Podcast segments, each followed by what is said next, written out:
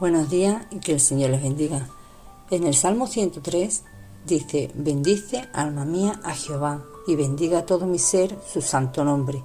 Bendice alma mía a Jehová y no olvide ninguno de sus beneficios.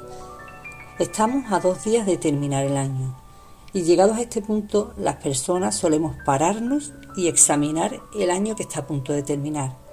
Pensamos en los objetivos que hemos podido cumplir y los que no hemos podido alcanzar, en las cosas buenas que nos han pasado en este año y en esos momentos vividos que no han sido tan buenos, en las personas que hemos podido conocer, las nuevas amistades que hemos hecho y también en esas personas que por algún motivo se han quedado atrás o hemos perdido.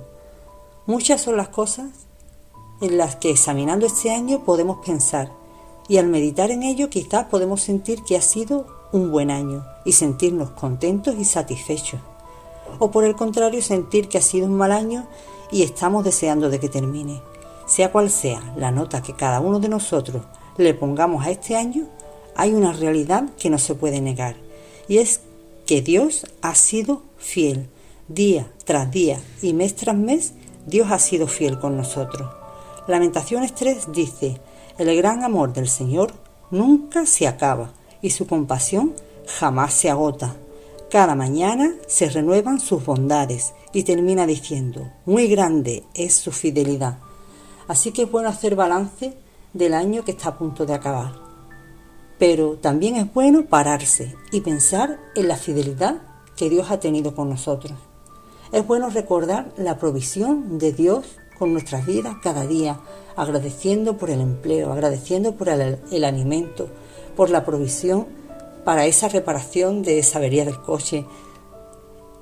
Es bueno pararnos y pensar y agradecer en la fortaleza que Dios nos ha dado en momentos duros que hayan venido en este año y en la paz que hemos recibido cuando estábamos en medio de una tormenta.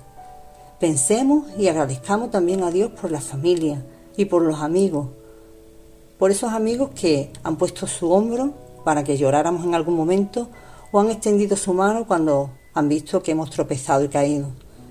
Hemos leído ante bendice alma mía al Señor y no olvide ninguno de sus beneficios, porque son muchos los beneficios que Dios nos da cada día y no debemos olvidarlos. Así que, ¿por qué no comenzar este año diciéndole a nuestra alma, alma mía, bendice a Dios? Comencemos este nuevo año meditando en la fidelidad de Dios, agradecidos con Él, por sus bondades, por sus beneficios, porque cuando hagamos esto no tendremos otra cosa que hacer sino entregarle a Dios este nuevo año que comienza, porque Dios siempre es fiel. Que el Señor te bendiga.